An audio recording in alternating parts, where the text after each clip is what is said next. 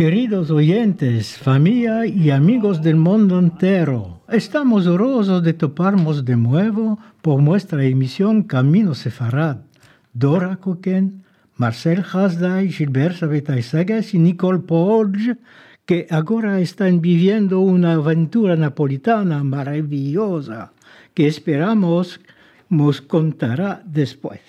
Chers auditeurs, Merci à RCJ à Daniel, à la technique, qui réalise l'émission. Chers auditeurs, familles et amis du monde entier, nous sommes heureux de nous retrouver à nouveau pour notre émission Camino Sefarad. Dora Koken, Marcel Khazday, Gilbert Sabitay Sagues et Nicole Polge, qui en ce moment vit une merveilleuse aventure napolitaine. Nous souhaitons qu'elle nous en parle à son retour. Hoy vos hablaremos del Mahale de Galata en Istanbul por Dora y Sabetay, de Joseph Caro por Sabetay y Marcel, los nombres de la Biblia por Marcel y Sabetay, la hormiga de Jaim de Benamoras por Dora y Marcel.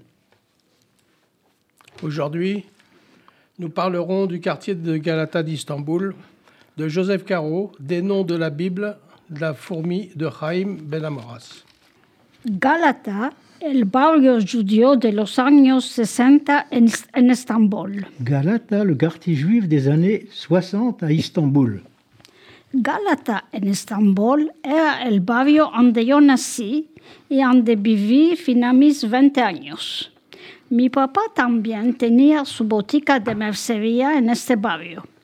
Morábamos en la calella que se llamaba en judío el Cal de los Francos, porque más abajo de nuestra casa había y hay hoy en día el Cal de los judíos italianos, que lo llamaban este modo. Morábamos justo enfrente del horno de matzá. Más arriba de nuestra casa había la escuela primera judía, la primera Karma. Al lado de esta escuela, el librero judío que laboraba con su mujer y que lo llamábamos Jajamico, porque era también Jajam. Todos los elevos de esa escuela y mismo los que estaban en nuestra escuela mercaban los útiles escolares de él. Yo me fui a una escuela primera turca de Galata y después me fui a la escuela francesa Saint-Benoît, que se topa también en este barrio. En la otra parte de la calella había la botica de dulzurias que pertenecía a un judío que se llamaba Belifante. Arriba de esta calella hay la avenida que se llama Büyükhendek, donde hay el grande cal Neve Shalom, y más al lado el otro que se llamaba Apolón, y que no existe hoy. Era en este cal que los mancebos y las criaturas se iban a seguir cursos de Talmud Torah que se llamaban Mahazike Torah. En la una parte de esta avenida se topa la famosa Kula de Galata, que es hoy en día el simbólico de Estambul. En los años 60, en Galata, la mayoría de los moradores y de los comerciantes eran judíos. Después nosotros, como más muchos judíos, también nos fuimos a morar a Shishli. Estos barrios más chic como Shishli, Nishantashu, etc.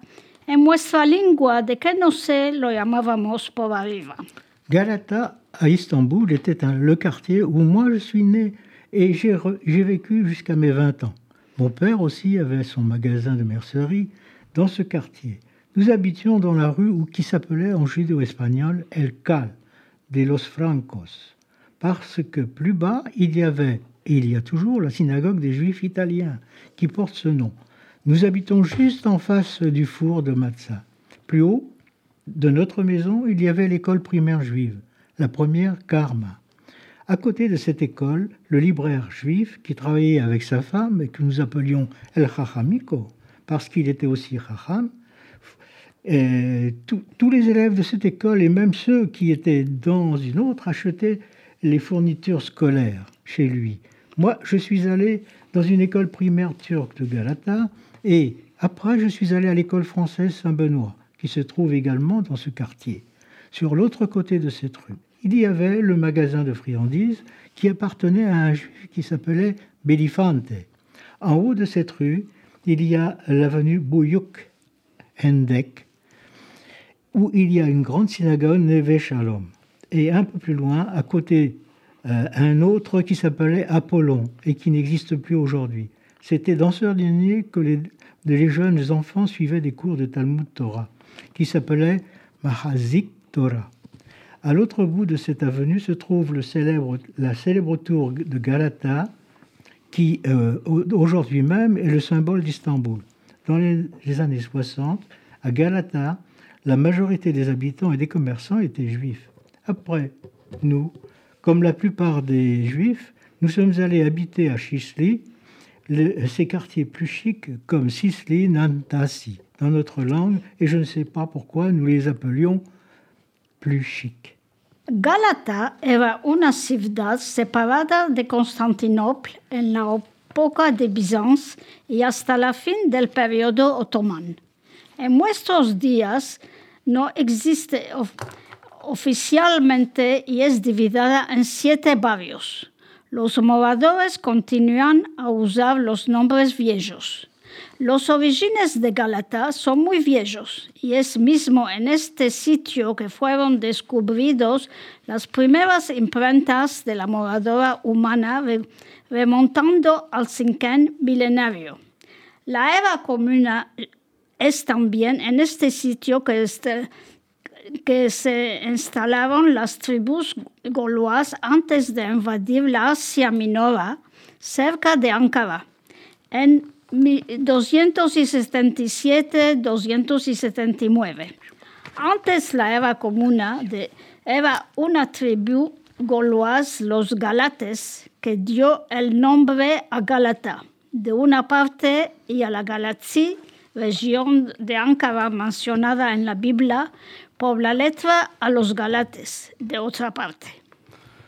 Galata était une ville séparée de Constantinople à l'époque byzantine et jusqu'à la fin de la période ottomane. De nos jours, elle n'existe plus officiellement et elle a été divisée en sept quartiers. Les habitants continuent aussi d'utiliser les anciens noms. Les origines de Galata sont très anciennes. C'est même sur ce site que l'on a découvert les premières traces d'habitation humaine de régions remontant au 5e millénaire avant Jésus-Christ. C'est aussi à cet endroit que s'installèrent les tribus gauloises avant d'envahir l'Asie mineure et s'établit définitivement du côté d'Ankara en 277-279 avant l'ère commune. C'est une tribu gauloise, les Galates, qui donnèrent leur nom à Galata, d'une part, et la Galatie, région d'Ankara mentionnée dans la Bible par la lettre aux Galates, d'autre part. La Kula de Galata. La tour de Galata. La Cula de Galata es situada en el barrio de Pera, Beyoğlu en turco, y Galata depende de Pera. Es una construcción que data de la época medieval de 1348. La torre de Galata delimitaba a la época la frontera norte de, la donde se establecieron los con el acuerdo de los bizantinos desde el siglo XIII. La cula de Galata era entourada de murallas para proteger esta colina. La tour de Galata se situe dans le quartier de Pera, Beyoglu en turc, et Galata dépend de Pera. Il s'agit d'une construction datant de l'époque médiévale de 1348. La tour de Galata délimitait à l'époque la frontière nord de la colline où se sont établis les Génois.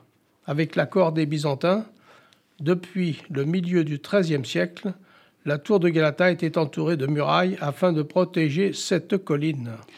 Con la llegada de los otomanos al poder en Estambul en 1453, Los de alcavos pisos de la cula de Galata fueron utilizados como punto de observación para prevenir los juegos.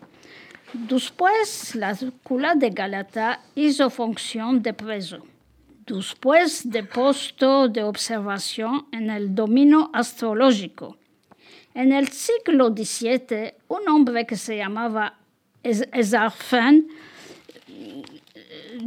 dice la leyenda que, que El primer hombre volando anichándose de la punta de la torre de Galata y llegando al barrio de Uskudar, situado en la otra parte del Bosphore. Avec l'arrivée des Ottomans au pouvoir à Istanbul en 1453, les derniers étages de la tour de Galata furent utilisés comme point d'observation en vue de prévenir les incendies. Par la suite, la tour de Galata faisait fonction de prison, puis de poste de contemplation dans le domaine astrologique. La légende dit qu'au XVIIe siècle, un homme du nom de Esrafen Ahmed Sirbi devint le premier homme volant en s'élançant du sommet de la tour de Galata et en arrivant, au quartier d'Ushkudar, situé de l'autre, à l'autre rive du Bosphore. Architectura de la Cula de Galata. Architecture de la, de la tour de Galata. La Cula de Galata tiene una altura de 68 metros, alors que su base se sitúa a 35 metros arriba del nivel de la mar. A l'época era la más alta construcción de la ciudad de.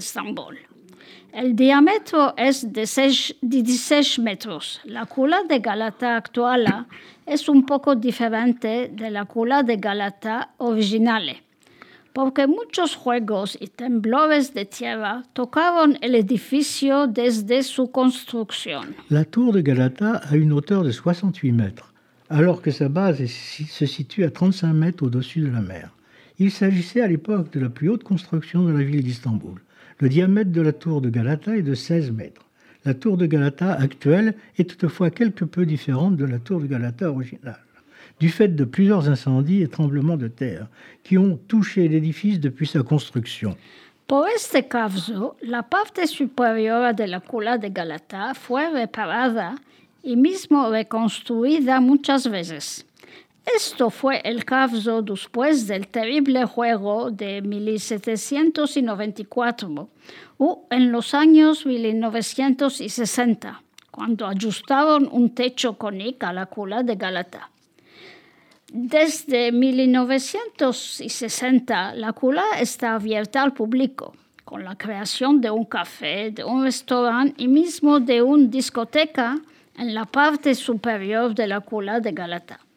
Desde un balcón situado en el piso, puedes observar una espléndida vista del Bosphore de la ciudad de Estambul. Dans ce contexte, la partie supérieure de la tour de Galata fut réparée, voire même reconstruite à plusieurs reprises. Ce fut le cas après le terrible incident de 1794 ou dans les années 1960, lorsque l'on ajouta un toit conique à la tour de Galata. Depuis 1960, la tour de Galata est ouverte au public, avec la création d'un café, d'un restaurant et même d'une discothèque dans, une part, dans la partie supérieure de la tour de Galata. Depuis la balcon qui se situe au septième étage, vous pourrez observer une splendide vue sur le Bosphore et sur la ville d'Istanbul. Ga Galata, oh, el, pa el padre del famoso filósofo Jean-Jacques Rousseau, Isaac Rousseau vivió en Galata entre los años 1705 y 1711, tanto como relo relojero del palacio. Él fue también ambassadeur de l'Imperio Ottomano en Ginebra. Le père du célèbre philosophe Jean-Jacques Rousseau, Isaac Rousseau, avait a vécu à Galata entre 1705 et 1711 comme horloger du palais. Il a été aussi ambassadeur de l'Empire ottoman à Genève.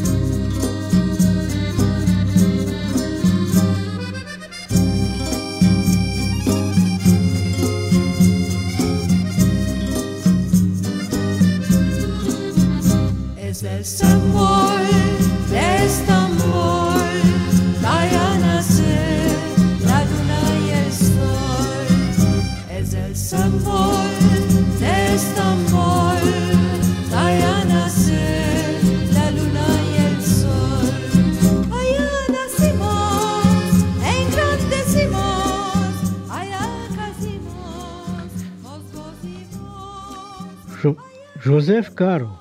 En el libro intitulado Sefarad de ayer y de hoy, las grandes figuras del Medio Oriente, realizado por Richard Ayun y Jaime Vidal Sefija.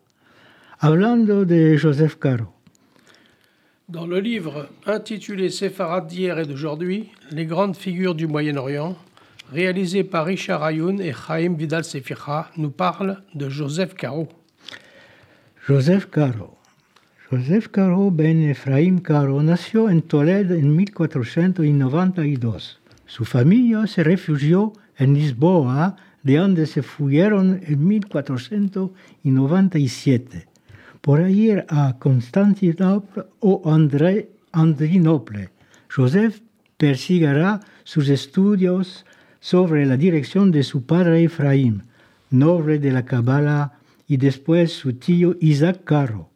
Según Joseph Nehama, Joseph Caro se quedó igualmente a Salonique en la su juventud y hará conocencia de Salomón Alcabetz, que escribió Le Hadodi. En Turquía encontró Salomón Moljo, martirio, en diciembre de 1532, en Mantova. Lo era Muncho.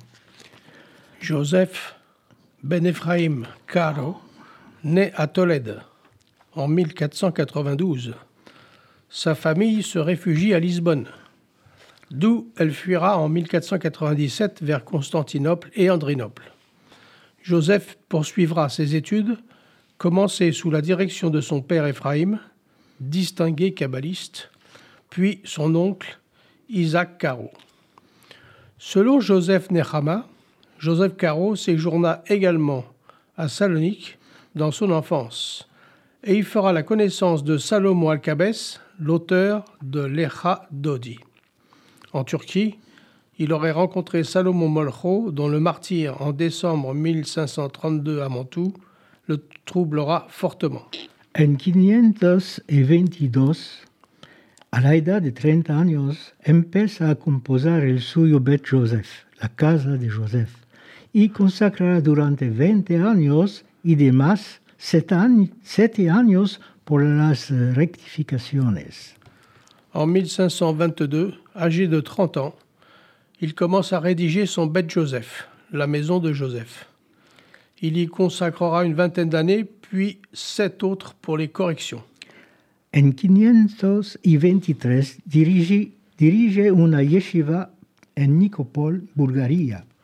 En 1523, il dirige une yeshiva à Nicopole en Bulgarie.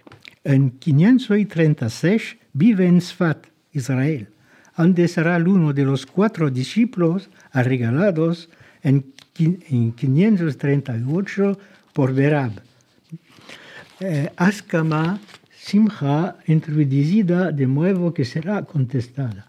Después de la salida de Berab, Joseph Caro toma la dirección de la academia según un testimonio, más de 200 estudiantes asistan a sus conferencias. Ayudó por Moïse Mirjani, siempre en acuerdo con él, Moïse Cordovero y Joseph Sagues, muerto en 562. Percura de perseguir la obra de Joseph Berab. En 1536, il quitte ses terres pour se rendre à Safed, où il sera l'un des quatre disciples ordonnés par Berab, ordination sémichar réinstituée par ce maître et qui donnera lieu à moult polémiques. Lors du départ de Berab, Joseph Caro reprend la direction de l'académie. Selon un témoin, plus de 200 étudiants assistent à ses conférences.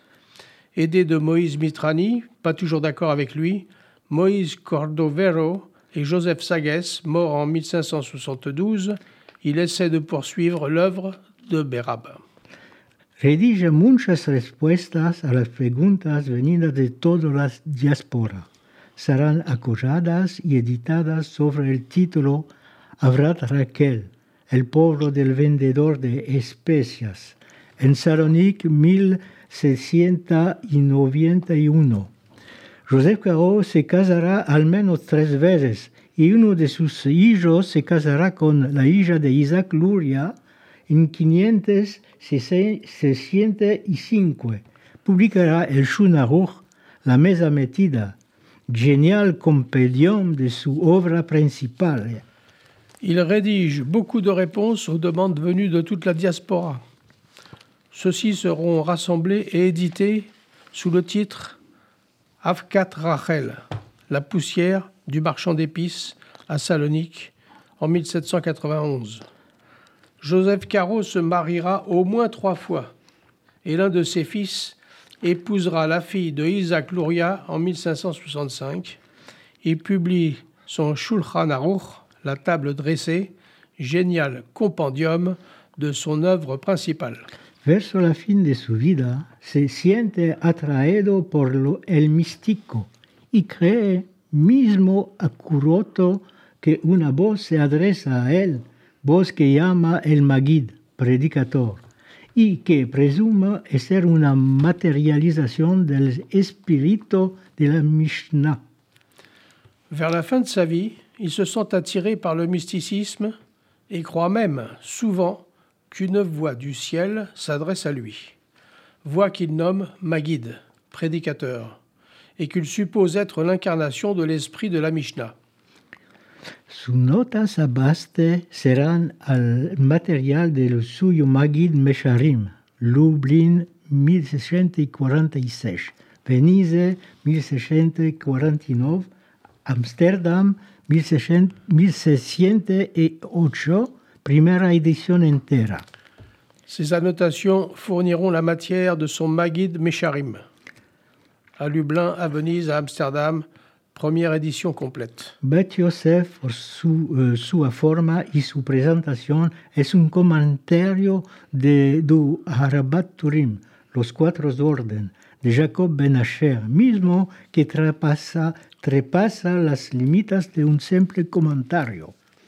Bet Yosef, par sa forme et sa présentation, est un commentaire du Arba'a Turim, les quatre ordres, de Jacob Ben Asher, bien qu'il dépasse les limites d'un simple commentaire. Ma un buen profesor, Joseph Caro, aumenguara esta obra inmensa al Shuran Aruch, así nombrada sobre el Psalmo 23.5. Mais, en bon pédagogue, Joseph Caro réduira cette œuvre immense au Shulchan Aruch, ainsi nommé d'après le psaume 23.5. Codice rabínico que constitua un verdadero manual práctico y consulta fácil y con los ajustos, dice el rabino de Cracovia, se hallará el códice rabínico por e- excelencia y esto eh, fina hoy. Conoce- conocerá muchas ediciones mismo en español en carácter hebreos, Salonique 568, Mesa del Alma, Venise 1062, 1602. Code rabbinique qui constitue un véritable manuel pratique et de consultation facile, et qui, avec les ajouts d'Isserles, rabbin de Cracovie, deviendra le code rabbinique par excellence, et ce jusqu'à nos jours. Il connaîtra de très nombreuses éditions, y compris en espagnol, en caractère hébreu, à Salonique, la Mesa de la la table de l'âme. Joseph Caro lavoró igualmente sobre el Mishneh Torah de Maimonides, estudia que su Kesef Mishneh, paras doble, Venise en Venise. Joseph Caro travaille également sur la Mishneh Torah de Maïmonide, étude qui engendrera son Kesef Mishneh, argent double, à Venise. Joseph Caro muere en Safed, Sfat, el 3 Nisan 565. A la edad de 83 años Podemos ver su tomba en el viejo Joseph Caro meurt à Tzfat, Safed, le 13 Nisan 1575, à l'âge de 83 ans. On peut y voir encore sa tombe dans l'ancien cimetière.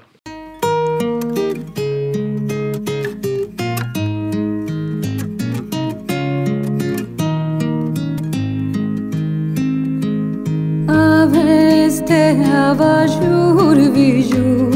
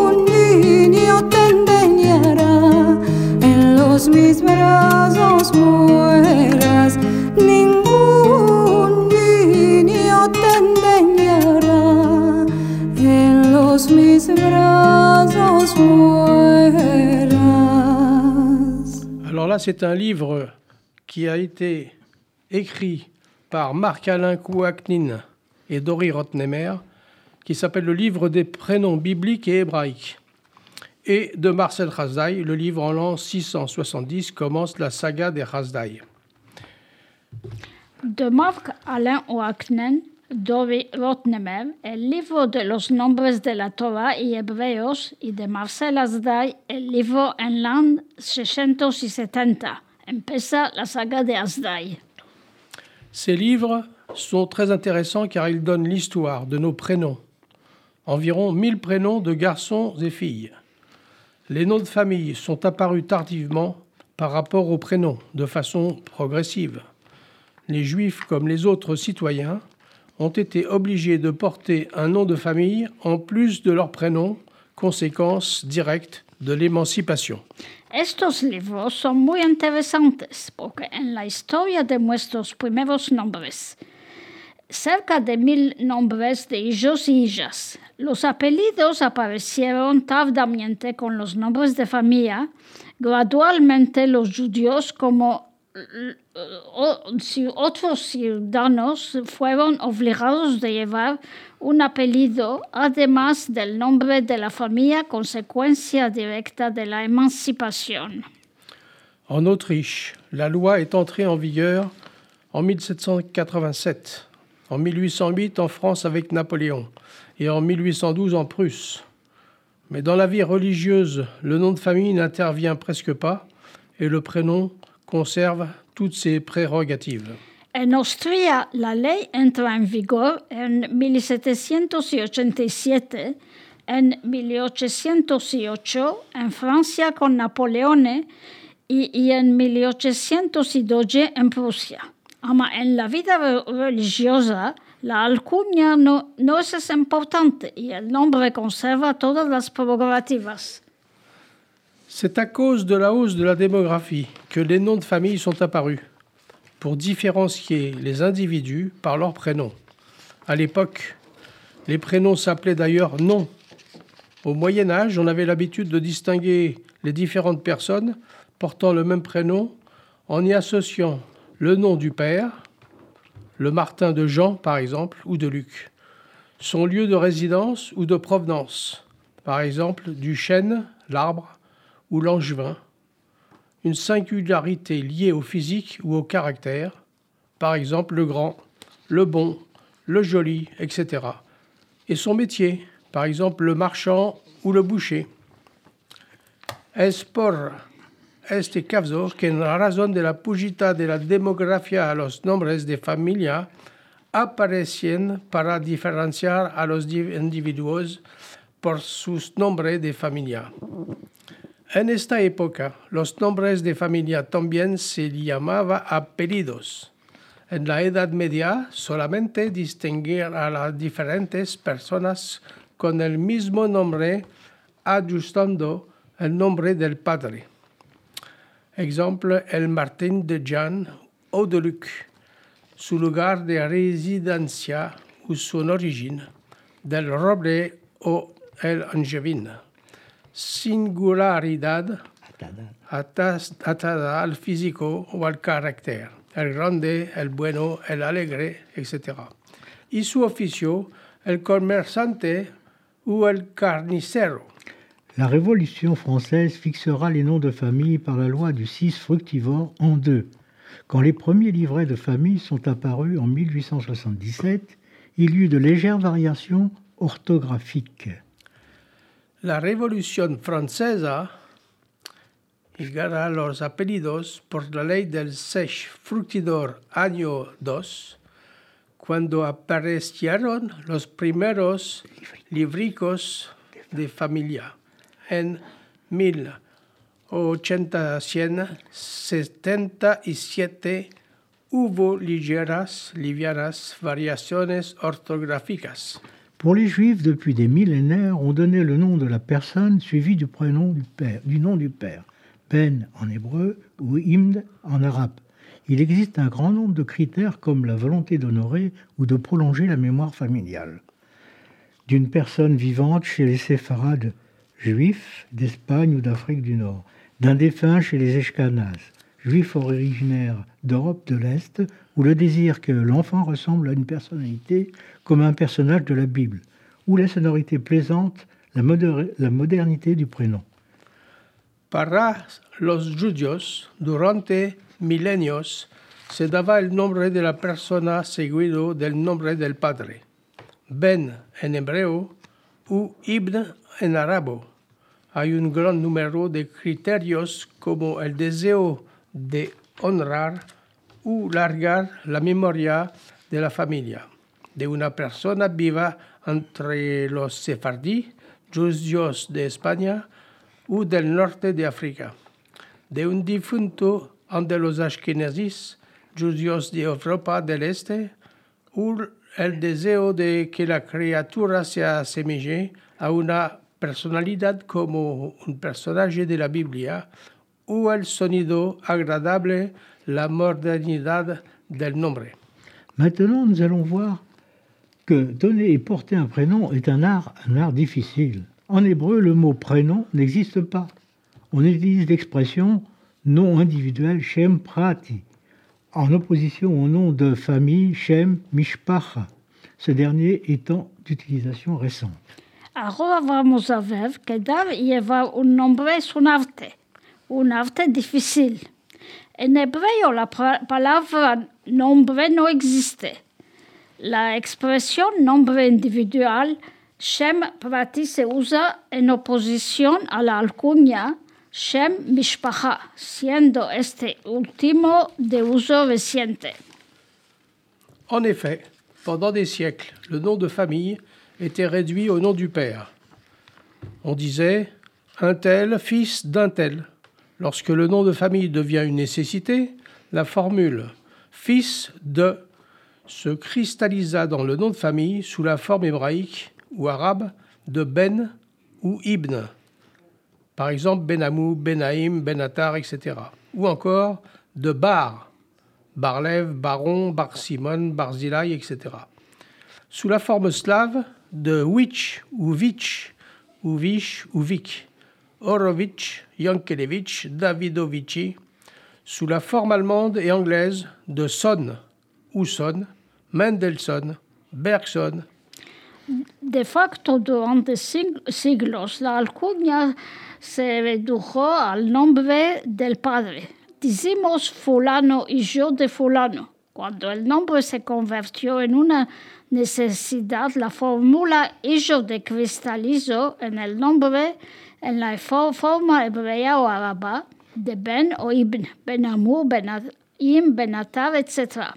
O Bar, Barlev, Baron, Bar Simon, Barzilai, etc.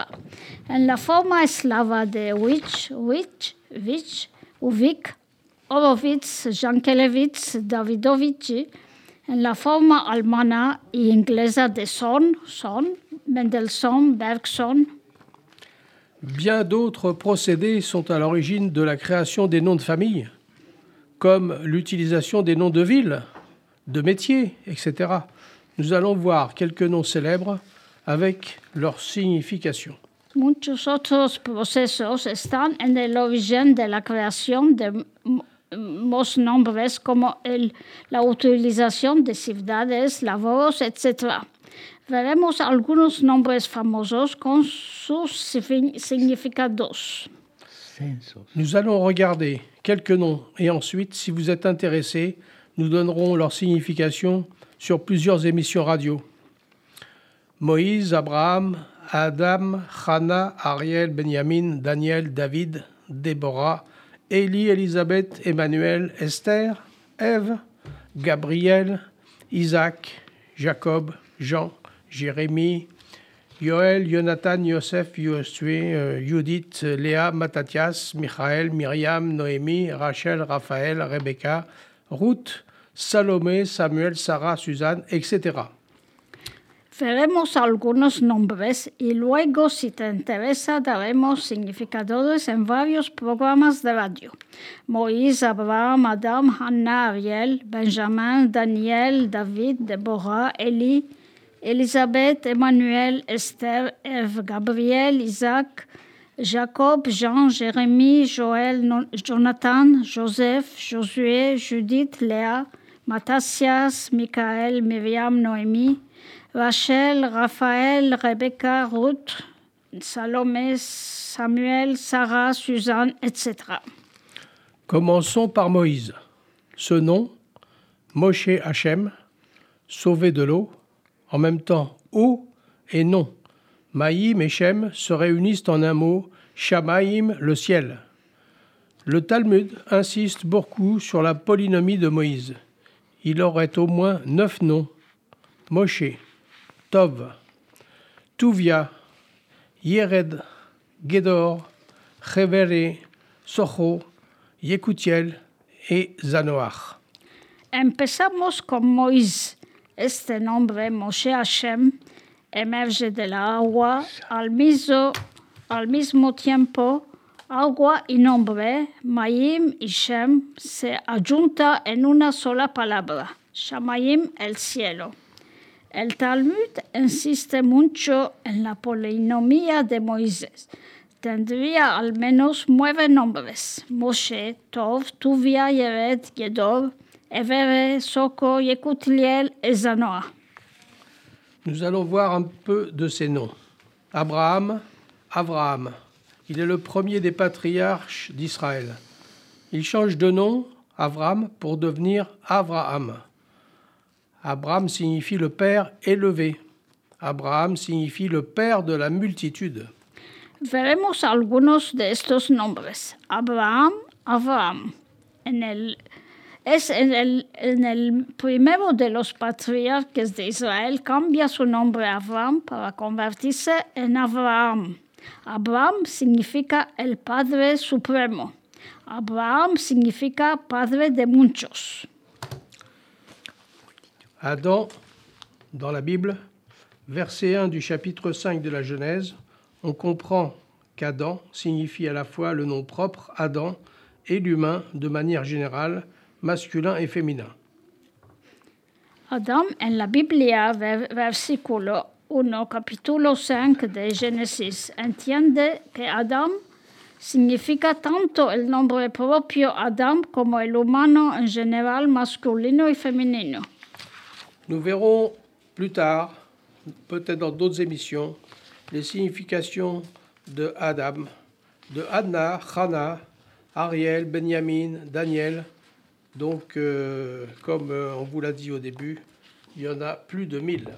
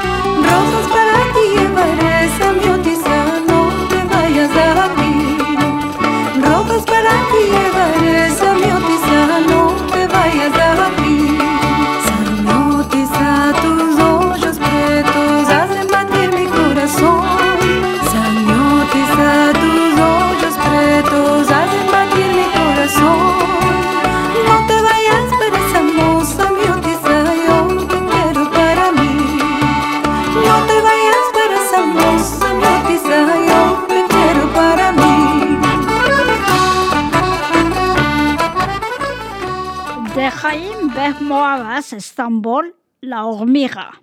La hormiga estaba pasando delante de una arbolé, vio que en bajo había una cosa. Miró, miró, no entendió, y dijo rostaba un pedacico. Y lo entenderé cuál es, y lo rostó. De Chaim Bermorars, Istanbul, la fourmi. La fourmi passait devant un arbre et elle vit qu'il y avait quelque chose en dessous. Elle regarda, regarda, ne devina pas ce que c'était et dit Je vais en goûter un peu. Comme ça, je comprendrai ce que c'est. Et elle goûta. Miró que la sabor está muy hermosa, estaba dulce. Levantó la cabeza y miró arriba. ¿Qué ve? Arriba del árbol había un cesto, y del cesto estaba cayendo abajo pedacicos.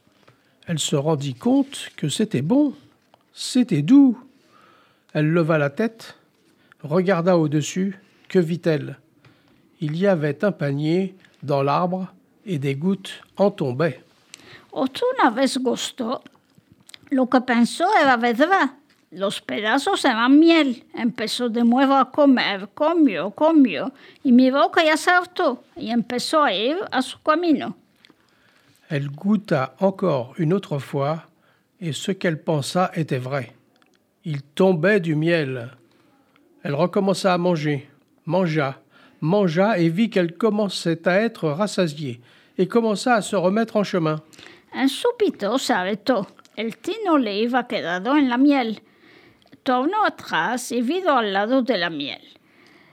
Y empezó de nuevo a comer. No estaba topando fin. En comiendo presto, presto se encachó a viento de la miel para comer más mucho. Tout d'un coup, elle s'arrêta, car elle repensa encore au miel.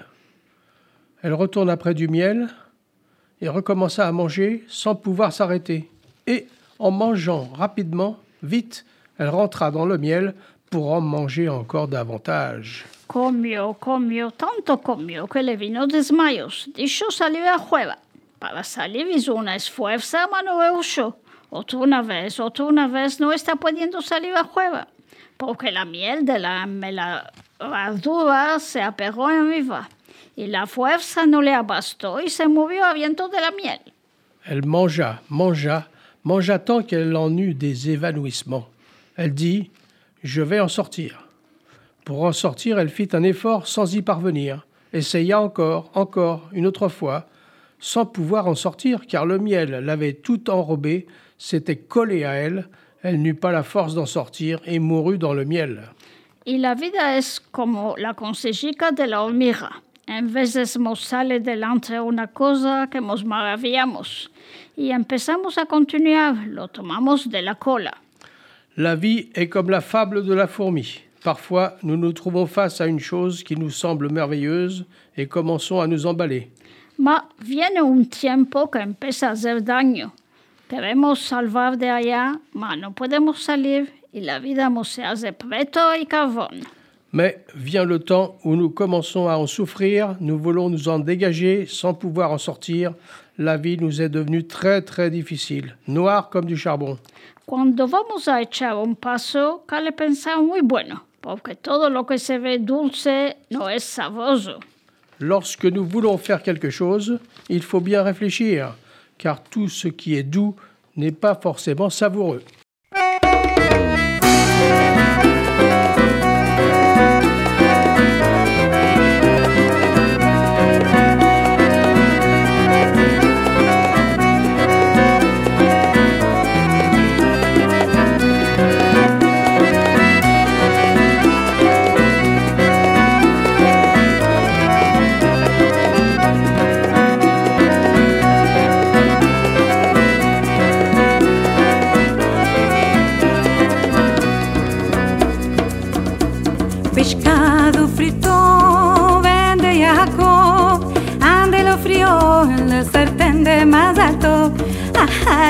cartera.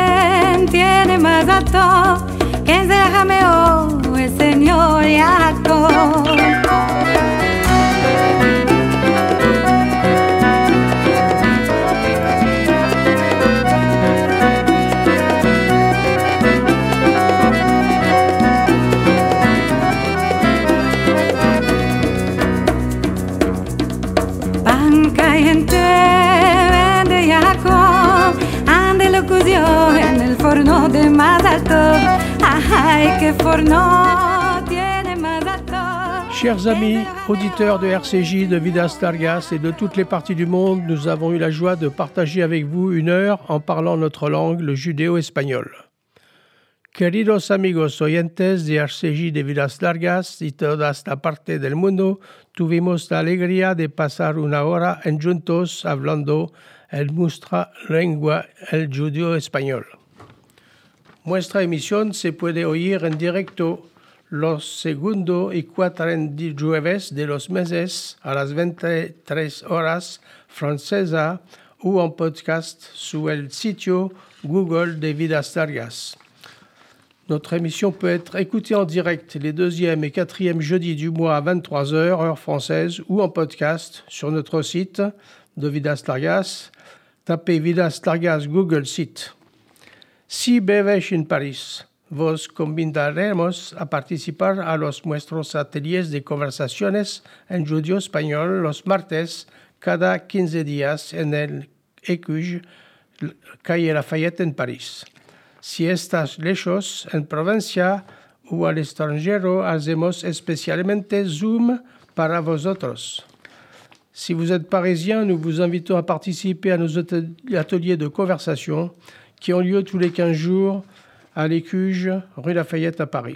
Si vous êtes loin de Paris, en province ou à l'étranger, vous pouvez participer au Zoom que nous organisons spécialement pour vous.